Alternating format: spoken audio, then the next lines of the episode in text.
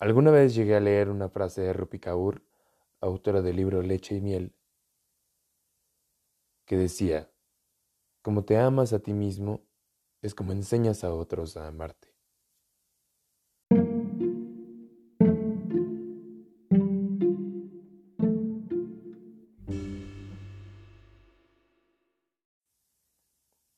Crónicas de amor propio. Entiende que quieres demasiado bonito como para aceptar que te devuelvan la puta mitad. Como para que te traten como una jodida opción. Como para que no les alcance el tiempo para verte o responderte los mensajes. Como para que no te presuman como la galaxia tan preciosa que eres. Emanuel Zavala.